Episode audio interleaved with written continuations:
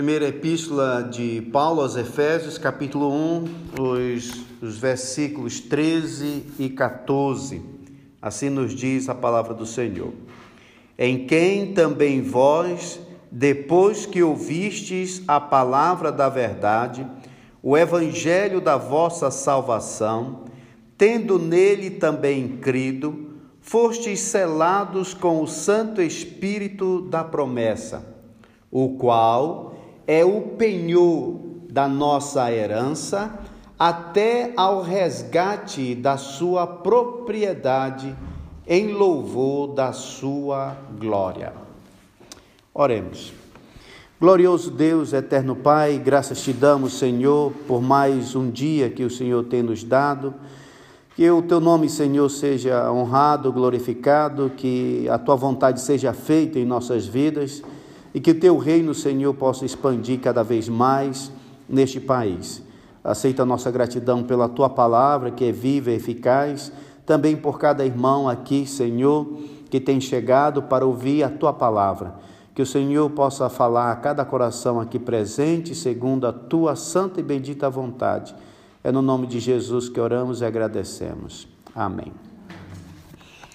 Muito bem, então, irmãos, dando aí continuidade ao nosso estudo, nós ficamos é, nessa primeira parte aí, onde diz: Em quem também vós, depois que ouvistes a palavra da verdade, o evangelho da vossa salvação, isso nós vimos no último estudo, e aí é, ficamos ali neste nessa parte B do versículo 13, onde diz: Tendo nele também crido, fostes selados com o Santo Espírito da promessa.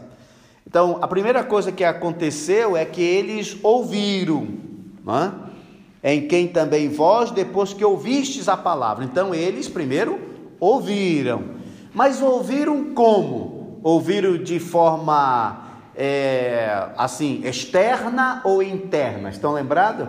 Nós falamos de um ouvir né? porque muitas pessoas lá ouviram a pregação, quer dizer, escutaram, mas não ouviram internamente. E por que não ouviram internamente? Porque todos nós que nascemos neste mundo, é, naturalmente, nós já nascemos é, mortos nos nossos delitos e pecados. Então, uma vez morto, nós não vamos conseguir ouvir o Senhor Deus, a não ser que nós temos que ser ressuscitados. Então, primeiro tem, temos que ser ressuscitados para poder ouvir, porque um morto não escuta nada. O morto não escuta nada. Então é necessário primeiro ele nos ressuscitar, e aí quando ele nos ressuscita, aí nós vamos ouvir. Lembra o exemplo da daquela mulher lá em Filipos, né? quando o apóstolo Paulo estava pregando e a Bíblia diz que o Senhor Deus abriu o seu coração, abriu a sua mente para que ela pudesse entender, ouvir. E assim ela ouviu. Né? Mas por quê? Porque teve uma ação sobrenatural da parte de Deus na vida daquela senhora.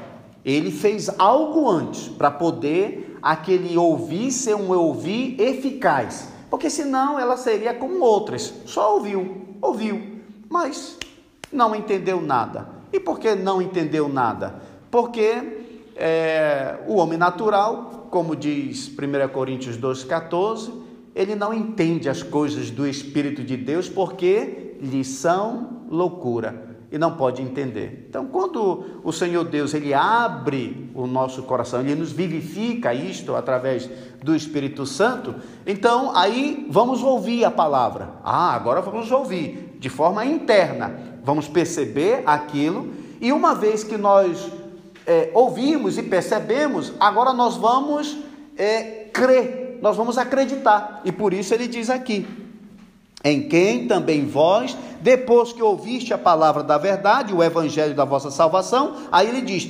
tendo nele também crido. Então, note bem que o crer veio depois da pessoa perceber. E nós vimos na, no estudo passado que existe algo né, que acontece antes de nós percebermos. Então veja só, se nós pudéssemos é, é, colocar assim uma, uma ação é, de dentro para fora, nós diríamos o seguinte: nós somos primeiro regenerados pelo Santo Espírito, não é? Aí nós vamos o que? Ouvir, ouvir internamente, ouvir eficazmente. E depois de ouvir e perceber, nós vamos crer. Então é isso que vai acontecer. Quem é que vai crer? Aqueles que ouviram internamente. Quem são estes que vão ouvir internamente? São aqueles que foram regenerados. Então não esqueça sempre o João 1, versículo 11, 12 e 13. Veio para o que era seu, os seus não o receberam. Mas a todos que receberam, esse aqui, olha, receberam, né? Deu-lhes o poder de serem feitos filhos de Deus, a saber os que creem no seu nome, né? Crê. Os, os quais não nasceram da vontade da carne, nem da vontade do homem, mas de Deus. Então, para ele receber, ele teve que crer, para ele crer, ele teve que nascer.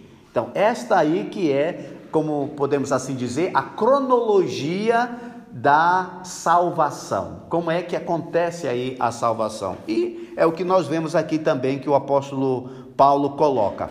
Depois disto, depois de ter falado é, que nós, que os efésios creram, né? tendo nele também crido, eles só não, não ouviram apenas, mas eles é, creram. Diz aqui: fortes selados com o Santo Espírito da promessa. E aí que vamos trabalhar agora para nós entendermos isso. Olha o que ele diz aí: fortes selados. Eles foram, esses irmãos, eles foram selados. A pergunta é: por quem? Eles foram selados por quem? Porque quando diz aqui fortes selados, é porque eles foram passivos. E alguém chegou lá e os selou. Então, quem foi que selou? Nós temos uma passagem em 2 Coríntios, o capítulo 1 e o versículo 21. Segunda aos Coríntios, o capítulo 1 e o versículo 21. Nesta passagem, nós vamos saber quem foi que nos selou. Segunda Coríntios, capítulo 1, e o versículo 21. Veja o que ele diz aí.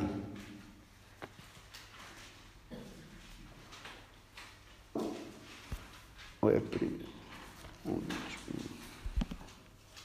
Nos diz assim: Mas aquele que nos confirma convosco em Cristo e nos ungiu é Deus. Versículo 22. Que também nos selou e nos deu o penho do Espírito em nosso coração. Então, quando ele diz assim, fortes selados com o Santo Espírito da promessa, aí a gente vê, fomos selados por quem? Foi Deus. Então foi Deus que selou. Foi Deus que selou. É, e aí nós precisamos, irmãos, agora também entender o que, que é ser selado. Nós temos uma compreensão do que é ser selado, algo que foi selado, algo, algo que tem um selo, mas segundo as Escrituras, né, segundo as Escrituras, o que, que, o que, que nós entendemos, ou o que as Escrituras é, querem passar com essa palavra selado, selar?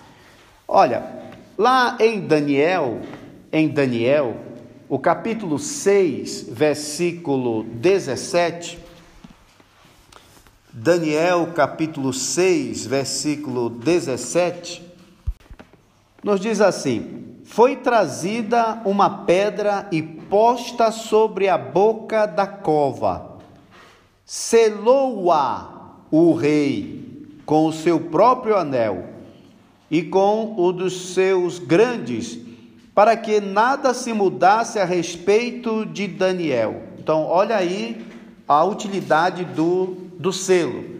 O Daniel foi colocado ali na boca da cova, na cova dos leões, e o, rei chegou e selou aquela pedra. É, para quê? E diz aqui: para que nada fosse mudado a respeito de Daniel. Então, o selo significa é, nada deve ser mudado ou não tem que haver nenhuma mudança uma vez que aquilo é selado. Então, essa é a ideia que passa. Bom, já que ele selou, e com aquele selo ele era o, rei, estava dizendo para todo mundo, quando olhasse para a pedra, ei, ninguém deve remover essa pedra. Por que não deve remover? Porque ela foi selada, ou seja, não pode ser mudado, não pode ser invalidado, não pode ser é, descumprido. Uma vez que foi selado, está consumado. Então, essa é a ideia de selado. Então, isso quer dizer que quando nós ouvimos a palavra da verdade e cremos, cremos é, no Senhor Jesus Cristo, a Bíblia diz que nós fomos selados. Isso significa o quê? Significa que nada pode ser mudado com respeito a esse selo. Ninguém é, pode chegar e invalidar. Porque no caso aqui de Daniel, quem foi que selou? Foi o rei, ele que era a autoridade, autoridade máxima. Não existia ninguém acima dele para chegar ali e violar aquele selo, e mudar aquele selo, e dizer: não, vamos tirar o Daniel da cova, não tem esse selo aqui, vamos aqui anular isto. Não. Então, esta é a ideia que passa a respeito de selar. Ora, se Deus selou, eu pergunto, irmãos, quem é maior do que Deus para invalidar? Quem é maior do que Deus para invalidar? O diabo? O diabo pode chegar e cortar esse selo e vamos invalidar isso, vamos mudar isso. É? A Bíblia está dizendo aqui, Paulo está falando que depois que nós ouvimos a palavra, que nós cremos no nosso Senhor Jesus Cristo, nós fomos selados. Então, já que fomos selados, nada pode mudar. Ninguém pode invalidar, porque quem nos selou foi o Senhor Deus, o grande El Shaddai. E ninguém é maior do que ele. Ninguém é maior do que ele. Ninguém tem mais autoridade do que ele. Olha uma outra passagem para nós termos uma compreensão a respeito desse selar. João, Evangelho de João, 3:33 nos diz assim: Quem todavia lhe aceita o testemunho, por sua vez certifica, veja só. Essa palavra aí, certifica, significa cela. A gente poderia ler assim: Quem todavia lhe aceita o testemunho, por sua vez, cela que Deus é verdadeiro. É essa palavra usada no original, né? Então, qual é qual é a tradução que o tradutor aqui deu para a palavra cela? Ele deu certifica, garante, confirma, mas a palavra no original tá cela. Então, é, quem todavia lhe aceita o testemunho, por sua vez, cela que Deus é verdadeiro, confirma que Deus é verdadeiro, certifica que Deus é verdadeiro, garante que Deus é verdadeiro. Então, nós ouvimos a palavra da verdade, nós cremos no Senhor Jesus Cristo, nós fomos confirmados, garantidos, certificados. É interessante isso. Outra, outra passagem que nós podemos olhar, onde vemos essa palavra selo, selar, para termos a, a compreensão, é João 6, 27. Aí mesmo no Evangelho de João, só ir um pouquinho mais para frente. Evangelho de João, capítulo 6, e o versículo 27, que nos diz assim: Trabalhai não pela comida que perece, mas pela que subsiste para a vida eterna, a qual o Filho do Homem vos dará. Porque Deus, o Pai, o selou com seu selo.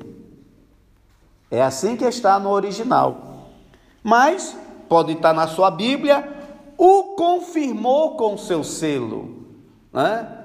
garantiu com seu selo, certificou com seu selo. Então a palavra selar, ela traz essa ideia de autenticar, garantir, confirmar. Uma outra passagem que joga muita luz nessa palavra selar é aquela que encontramos lá em Apocalipse 7, versículo 2 a 4. Apocalipse, último livro da Bíblia, capítulo 7 e o versículo 2 a 4, que nos diz assim: Vi outro anjo que subia do nascente do sol, tendo o selo do Deus vivo, e clamou em grande voz aos quatro anjos aqueles aos quais foram dado fazer dano à terra e ao mar, dizendo, dizendo: Não danifiqueis nem a terra, nem o mar, nem as árvores, até selarmos na fronte os servos do nosso Deus. Então ouvi o número dos que foram selados, que era 144 mil de todas as tribos dos filhos de Israel. Então, qual é a ideia que passa aqui de selado? Ele diz: olha, não danifiques nem a terra, nem o mar, nem as árvores, até selarmos na fronte os servos do nosso Deus. Isso significa o quê? Esse selo significa o quê? Que estes que ele está selando são o quê? De propriedade de Deus. Então, olha, ah, é, é, vai acontecer algumas coisas é, na terra, no mar, nas árvores, e que de certa forma vai afetar os seres humanos. Ah, tá bem. Olha, mas antes disso, segura aí, segura aí. Deixa eu primeiro selar aqueles que são meus. Selar. Então, quando o apóstolo Paulo diz aqui que é, tendo ouvido a palavra da verdade, o evangelho da vossa salvação, tendo nele também crido, fortes selados. E esse selo é um selo por Deus, quer dizer que ninguém pode mudar, que ninguém pode invalidar, né? que ninguém pode romper. Mostra que o Senhor Deus está autenticando, confirmando e, em outras palavras, uma vez que uma pessoa tem este selo, quer dizer que ele é de propriedade de quem? De Deus. De Deus. É isso que quer aqui dizer. Muito bem. Avançando um pouquinho no versículo, ele diz assim: Fostes selados com o Santo Espírito da promessa. A gente fica assim, da promessa? O Santo Espírito da promessa? Mas quem foi que prometeu? Bom, se ele é o Espírito Santo da promessa, é, é que alguém prometeu. Então, quem foi que prometeu esse Espírito? Aí a gente vai lá para o Antigo Testamento e vai ver que essa promessa foi feita pelo Deus Pai, lá já no Antigo Testamento. Dê uma olhada para Ezequiel 36, 26 nos diz assim, Ezequiel 36, 26: Dar-vos-ei coração novo, e porei dentro de vós espírito novo. Tirarei de vós o coração de pedra e vos darei coração de carne. 27. Porei dentro de vós o meu espírito e farei que andeis nos meus estatutos, guardeis os meus juízos e os observeis. Quem é que está fazendo essa promessa? É Deus o Pai. Então, a, a vinda aí do Espírito Santo, né? até de uma forma é, assim para, para todos, não somente judeus, mas também gentios, é uma promessa do Pai feita lá já no Antigo Testamento. Mas nós também vemos, irmãos, que o Espírito Santo foi alguém prometido também pelo Deus o Filho. Não foi somente pelo Deus o Pai, mas também pelo Deus o Filho. Note e veja isso em João, o Evangelho de João, Evangelho de João, o capítulo 16, versículo 7, que nos diz assim: Mas eu vos digo a verdade, convém-vos que eu vá, porque se eu não for, olha lá, o consolador não virá para vós outros. Quem é o consolador? O Espírito Santo.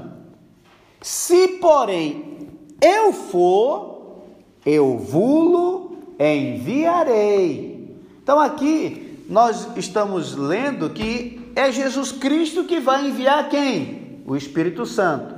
No Antigo Testamento, nós vemos que quem ia enviar o Espírito Santo? Deus o Pai. A gente fica assim: quem vai enviar? É Deus o Pai ou Deus o Filho? Né? Nós sabemos que Deus, ele é um, em três pessoas: a pessoa do Pai, a pessoa do Filho, a pessoa do Espírito Santo. Aquilo que o pai faz, o filho faz. Aquilo que o pai promete, o filho promete. Então, porque eles são um, então por isso tem aí esta esta promessa tanto feita pelo pai como feita pelo pelo filho. Mas olha, olha o que uh, o Senhor Jesus Cristo ele disse lá em Atos 1:4. Atos dos Apóstolos o capítulo 1 e o versículo 4.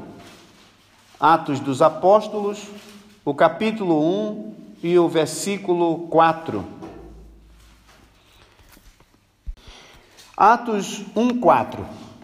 E comendo com eles, determinou-lhes que não se ausentasse de Jerusalém, mas que esperassem, esperassem a promessa do Pai, olha lá. Então agora Jesus Cristo está recomendando para eles e está dizendo: olha, não, não saiam daqui de Jerusalém, né? Porque tem a promessa do Pai. Então Jesus Cristo, Deus o Filho, confirma que a promessa é do Pai.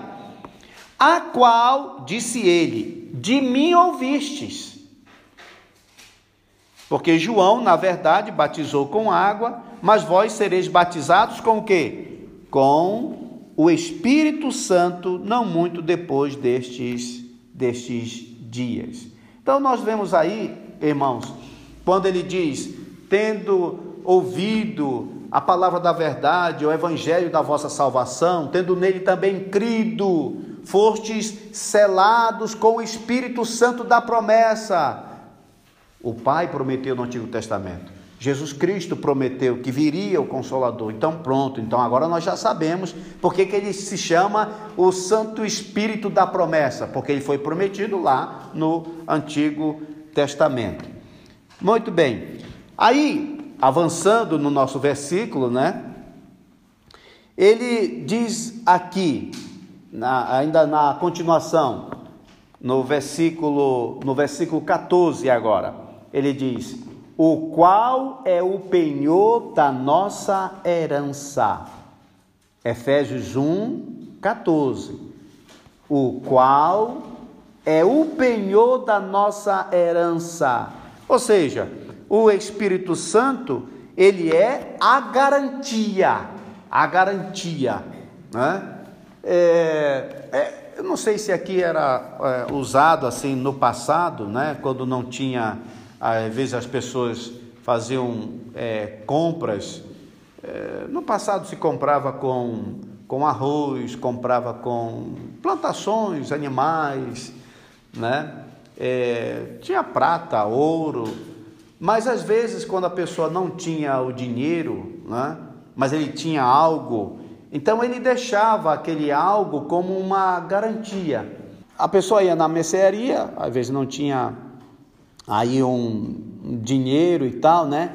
E queria comprar alguma coisa, olha, um sal, farinha, ou arroz, ou o que seja, né? E olha, eu vou receber meu dinheiro ali só, vamos supor que é a segunda, vai ser só na sexta, né?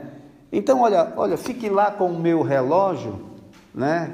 Que é aqui a garantia que é, sexta-feira eu vou pagar isso. Então, o relógio até valia mais do que aquela compra, não é? Então, a pessoa, ela ficava bem. Então, aqui tem uma garantia, eu não vou ser enganado, eu não vou perder essa minha, essa minha, esses meus produtos que, que ele está levando e eu tenho aqui esse relógio de valor ou uma aliança. Olha, está aqui, né? A pessoa está tão precisando da, da, daquele alimento, ele não tem dinheiro, ele entrega alguma coisa como uma garantia. Uma garantia de quê? De que ele ia lá e ia cumprir a, a sua promessa, né? E, e, e pegar ali a, a, coisa penhorada tá? No caso ali, a aliança ou o relógio. Então, no caso aqui, quando ele diz o qual é o penhor da nossa herança. Então, o Senhor, o Senhor Deus, ele nos comprou e ele colocou dentro de nós, ele nos selou com o Santo Espírito da promessa. Então, esse Espírito é a garantia. Veja só, a garantia. Sim, a garantia. Mas a garantia garante até quando? Até quando é essa garantia? Será que essa garantia é até eu cair no pecado? Ah, Deus vai tirar a garantia porque você caiu no pecado. A gente quer saber, o Espírito Santo garante a gente até quando? Eu sou propriedade de Deus, eu fui selado. Estou garantido, estou garantido. Mas garantido até quando? Eu digo, por, eu digo isso por quê? Porque há pessoas que acham que o crente pode perder a salvação. Há pessoas que acham, há crentes que acham que o crente pode perder a salvação. Ah, você fez tal coisa, ah, você vai perder a sua salvação.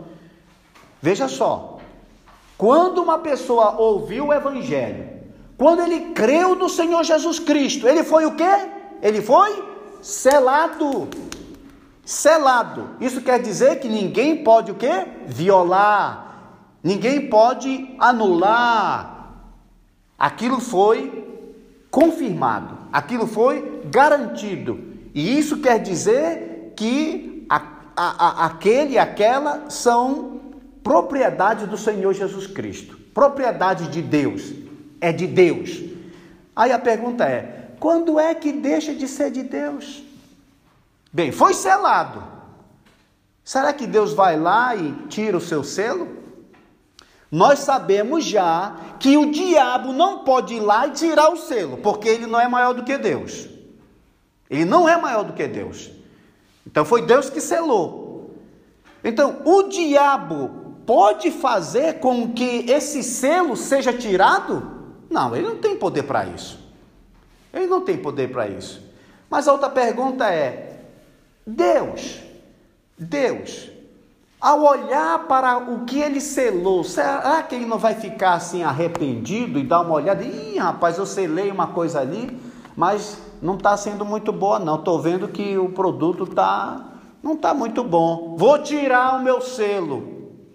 Aqui, irmãos, ele está dizendo que este selo é uma garantia e está garantido até onde? Olha, não é isso que nós fazemos com as cartas? Vai ao correio. Aí você quer mandar para algum lugar, a mulher disse: Olha, é o selo aqui. Ah, sim, quanto é o selo? Veja, você não coloca em cima da carta uma nota de 10 euros. Está ali a nota de 10 euros em cima da carta e vai para um. Não, não, não, não esse dinheiro se transforma em um selo. Você paga o valor e aquele selo daquele valor é colocado ali em cima da carta. Bom, tá selado. Tá garantido. Até aonde?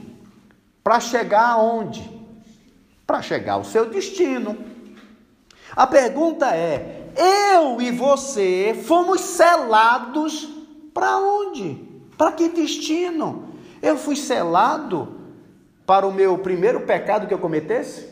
Você foi selado até o primeiro pecado que você cometesse, aí Deus pega, bom, aqui acabou-se o meu a minha garantia. Você pecou, a minha garantia acabou-se.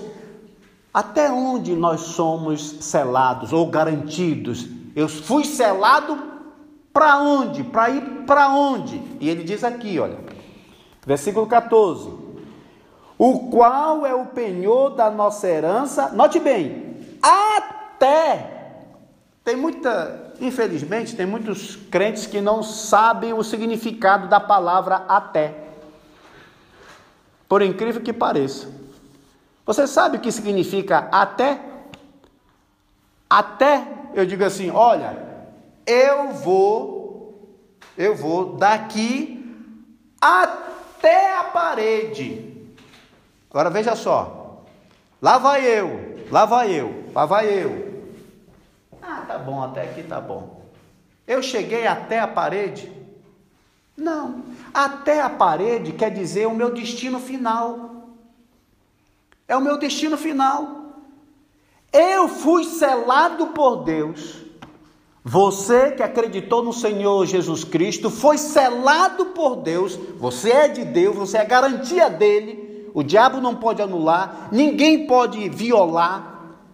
E você foi garantido, selado, para ir até onde?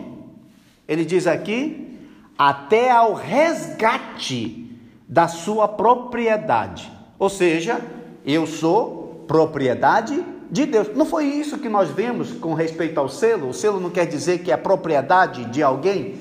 Então, uma pessoa que ouviu o Evangelho, uma pessoa que acreditou no Senhor Jesus Cristo, acreditou aí traz o sentido de seguir a Jesus, tá? Não vai entender acreditar em Jesus no sentido de acreditar que Jesus existe.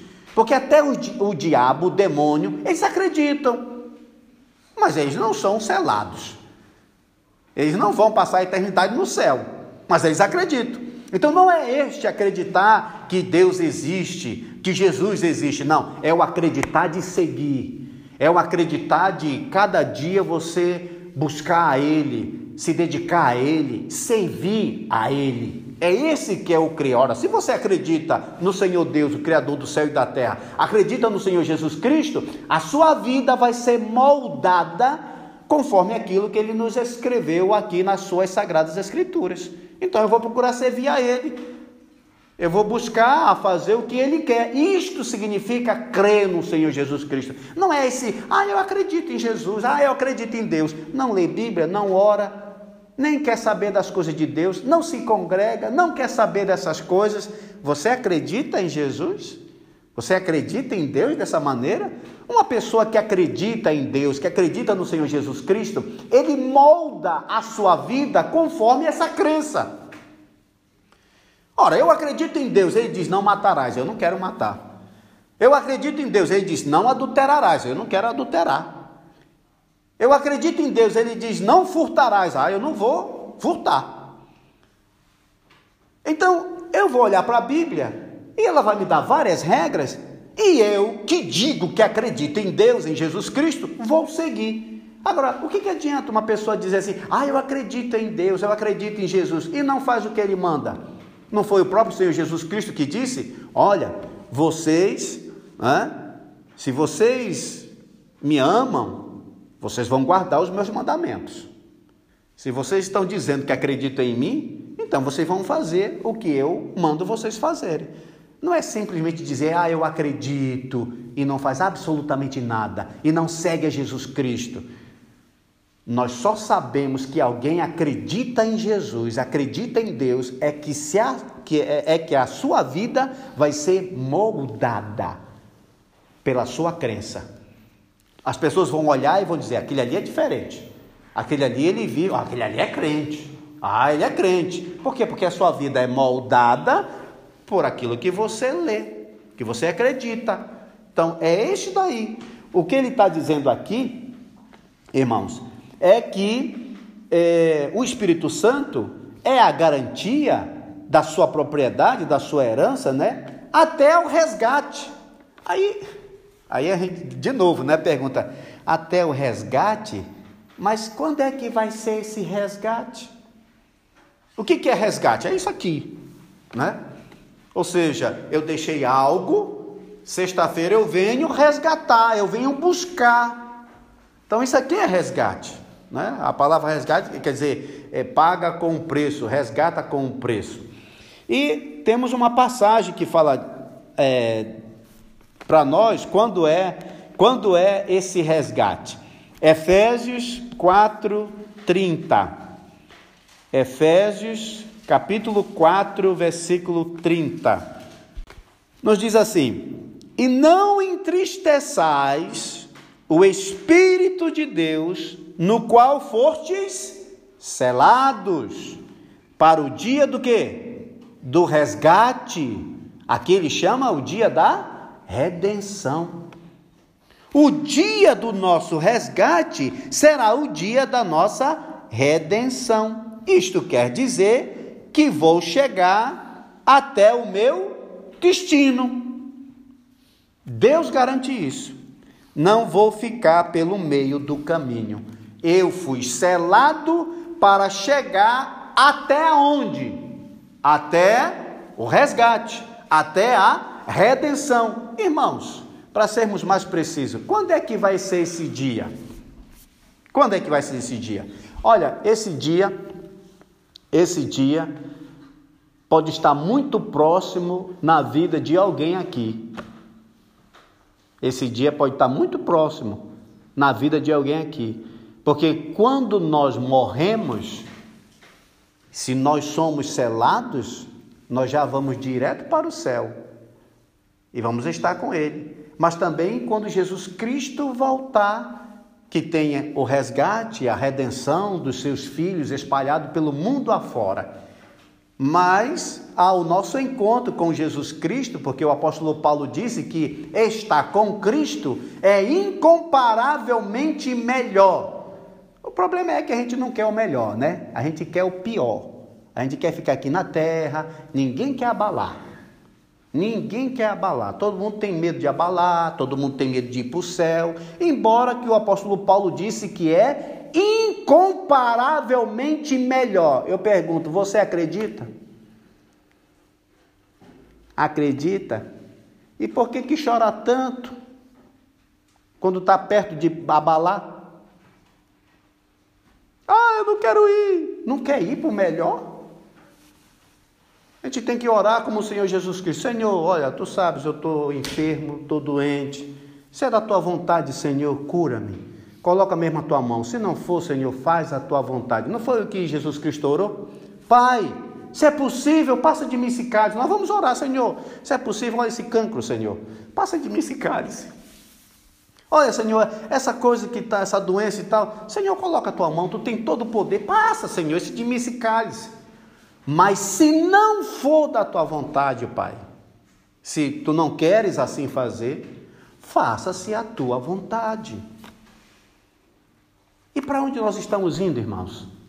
É para um lugar muito melhor. O problema é que nós temos dificuldades de acreditar nisto.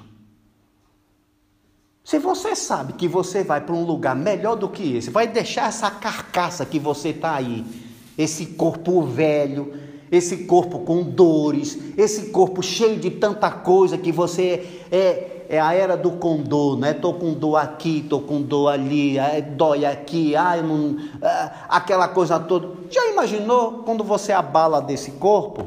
Você vai estar com um corpo de 30 anos, o corpinho, o rostinho todo esticado, nada de ruga, né? Nada de ui, ui, ui, ai, ai, ai. Nada disso.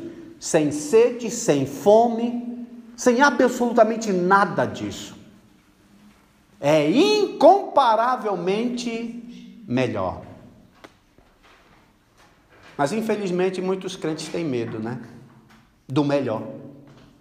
Não é uma coisa meio coisa da, é meio meio meio esquisito da cabeça. Se eu acredito que é incomparavelmente melhor, É claro, irmãos, ninguém vai se matar aqui, né? A gente não, o pai é melhor, então vou logo para o céu. Não, não, não, não. O apóstolo Paulo, ele disse: Olha, irmãos, eu já não sei mais nem o que escolher. não sei mais nem o que escolher, já, porque ele foi até o terceiro céu. Já não sei mais nem o que escolher. Né? Se fico aqui, assim, por vossa causa, né, e tal, ou se eu vou lá para o céu, porque lá é, incomparavelmente melhor. Mas olha, irmãos, é, o que me parece é que eu ainda vou ficar aqui um pouquinho com vocês, porque para ajudar os irmãos, veja só, ele só queria ficar porque ele queria ser útil a quem? Aos irmãos. Era a única coisa que detinha ele ainda. Olha, eu ainda estou aqui porque eu tenho que ajudar vocês na fé, eu tenho que ajudar e tudo, e eu estou vendo que vocês ainda precisam de mim. Então, eu acho que ainda vou ficar por aqui mais um pouquinho. Essa era a razão. Ele não estava dizendo, não, eu quero ficar por aqui porque aqui é melhor do que lá. Não. Lá é incomparavelmente melhor. Irmãos, nós, depois que ouvimos a pregação da verdade, o evangelho da nossa salvação, tendo crido no Senhor Jesus Cristo, nós fomos selados. Isso quer dizer que nós somos propriedade de Deus. Que o diabo não chega e vai arrancar a nossa salvação e eu vou perder minha salvação, porque ele não é maior do que Deus. Deus selou, não tem diabo, não tem ninguém que vai invalidar isso. E quer dizer que eu estou garantido, quer dizer que eu estou confirmado Quer dizer que eu não vou perder isto, essa salvação. Por quê? Porque esse selo garante eu chegar até o destino. Eu fui selado para quando? Para quando eu adulterar, pronto, perdi minha salvação. Eu fiz um roubo, acabou minha salvação. Eu chamei um palavrão, pronto, acabou a salvação. Eu tomei vinho a mais, acabou a salvação. Olha o que o apóstolo Paulo ele disse aqui. Ele diz é, é, nessa, nesse versículo que nós lemos, né? E não entristeçais o Espírito de Deus no qual foste selado. Eu pergunto, como é que você entristece o Espírito de Deus? Como é que você pode entristecer o Espírito de Deus? Essa é fácil, essa pergunta é fácil. Como você pode entristecer o Espírito de, Santo de Deus? Como? Como? Pecando. Ah! E ele não sai, não? Então, quando vem um pecado, o Espírito Santo não vai se embora, Ih, ele vai pecar e vamos embora. Não, o Espírito Santo fica lá dentro. Mas como é que ele fica? Triste. É por isso, irmãos, que um crente verdadeiramente salvo por Deus, ele não fica alegre na prática do pecado. Quando ele comete um pecado, bate uma tristeza, Aí você já quer confessar, Senhor, me perdoa. Mas eu pergunto: o crente pecou ou não pecou? Pecou. Perdeu a salvação? Não, o Espírito Santo ficou triste. E com essa tristeza, o crente verdadeiro confessou. O apóstolo Paulo, o apóstolo João não disse isso? Filhinhos, se dissermos que não temos pecado nenhum, a nós mesmos nos enganamos, a verdade não está em nós. Mas se confessarmos os nossos pecados, ah, tem pecado, né? Se confessarmos os nossos pecados, Ele é fiel e justo para nos perdoar os pecados e nos purificar de toda impureza. É assim, irmãos, que nós chegamos até o final. Agora, é claro que essa doutrina é mal compreendida por alguns que eles dizem mesmo assim: ah, esses crentes aí, eles dizem que uma vez salvo, salvo para sempre. Agora ele vai fazer o que ele quiser. Não, eu já aceitei Jesus, fui batizado, agora eu posso beber, posso me prostituir, eu posso fazer o que eu quiser porque eu já estou selado, vou chegar até o final. Quem garante que você foi selado? Você tem certeza que foi selado? Se foi selado, chega até o final. Mas se tu não foi selado, aí você pergunta, mas pastor, como que eu posso saber que se eu fui selado, pastor? Toda vez que você pecar, o Espírito Santo vai ficar triste dentro de você. É aí que você vai saber que foi selado. Tristeza. Aquele que é nascido de Deus não continua na prática de pecado. Por isso tem muita gente, muitos evangélicos, que estão indo para o inferno. Tem muitos evangélicos que estão indo para o inferno. Sabe por quê? Porque eles dizem assim: Ah, eu aceitei Jesus, eu fui batizado. Ele não pisou mais na igreja depois daquele dia. Ele anda por aí bebendo, se prostituindo. E às vezes, gente dentro da igreja, ele morreu. Passou já 10 anos no mundo. Morreu. Olha, pastor, aquele, aquele homem, era, ele aceitou lá na igreja. Sim, e daí? Ele era crente da nossa igreja. Sim. E daí? Vivia na bebedeira, vivia na prostituição. Acha que vai para o céu porque um dia confessou Jesus como Salvador? Irmãos, se ele não foi selado, ele está indo para o inferno. Tem muita gente que confessa só com a boca. Esse povo me louva com a boca, com os lábios, mas o coração está longe de mim. Tem gente que vai se batizar, só tomou um banho. Só tomou um banho, porque a vida dele não mudou. Ele continua no pecado, continua nas coisas erradas. Aí, na, na cabeça dele está: não, eu não perco a salvação. Bem, você não perde se ganhou. Se ganhou, não perde, não. Mas quem me garante que você ganhou? Uma pessoa que vive na prática do pecado nunca viu a Deus, nunca nasceu de Deus. Mas aqueles que ouviram, creram, foram selados pelo Espírito Santo, com o Espírito Santo, aliás. O Espírito Santo está ali dentro. E toda vez que ele comete um pecado, ele sente tristeza. Ele dobra o seu joelho, ele pede perdão a Deus e continua a caminhada, continua a caminhada. E ele vai até o fim. Até quando? Até o resgate da sua propriedade. Amém?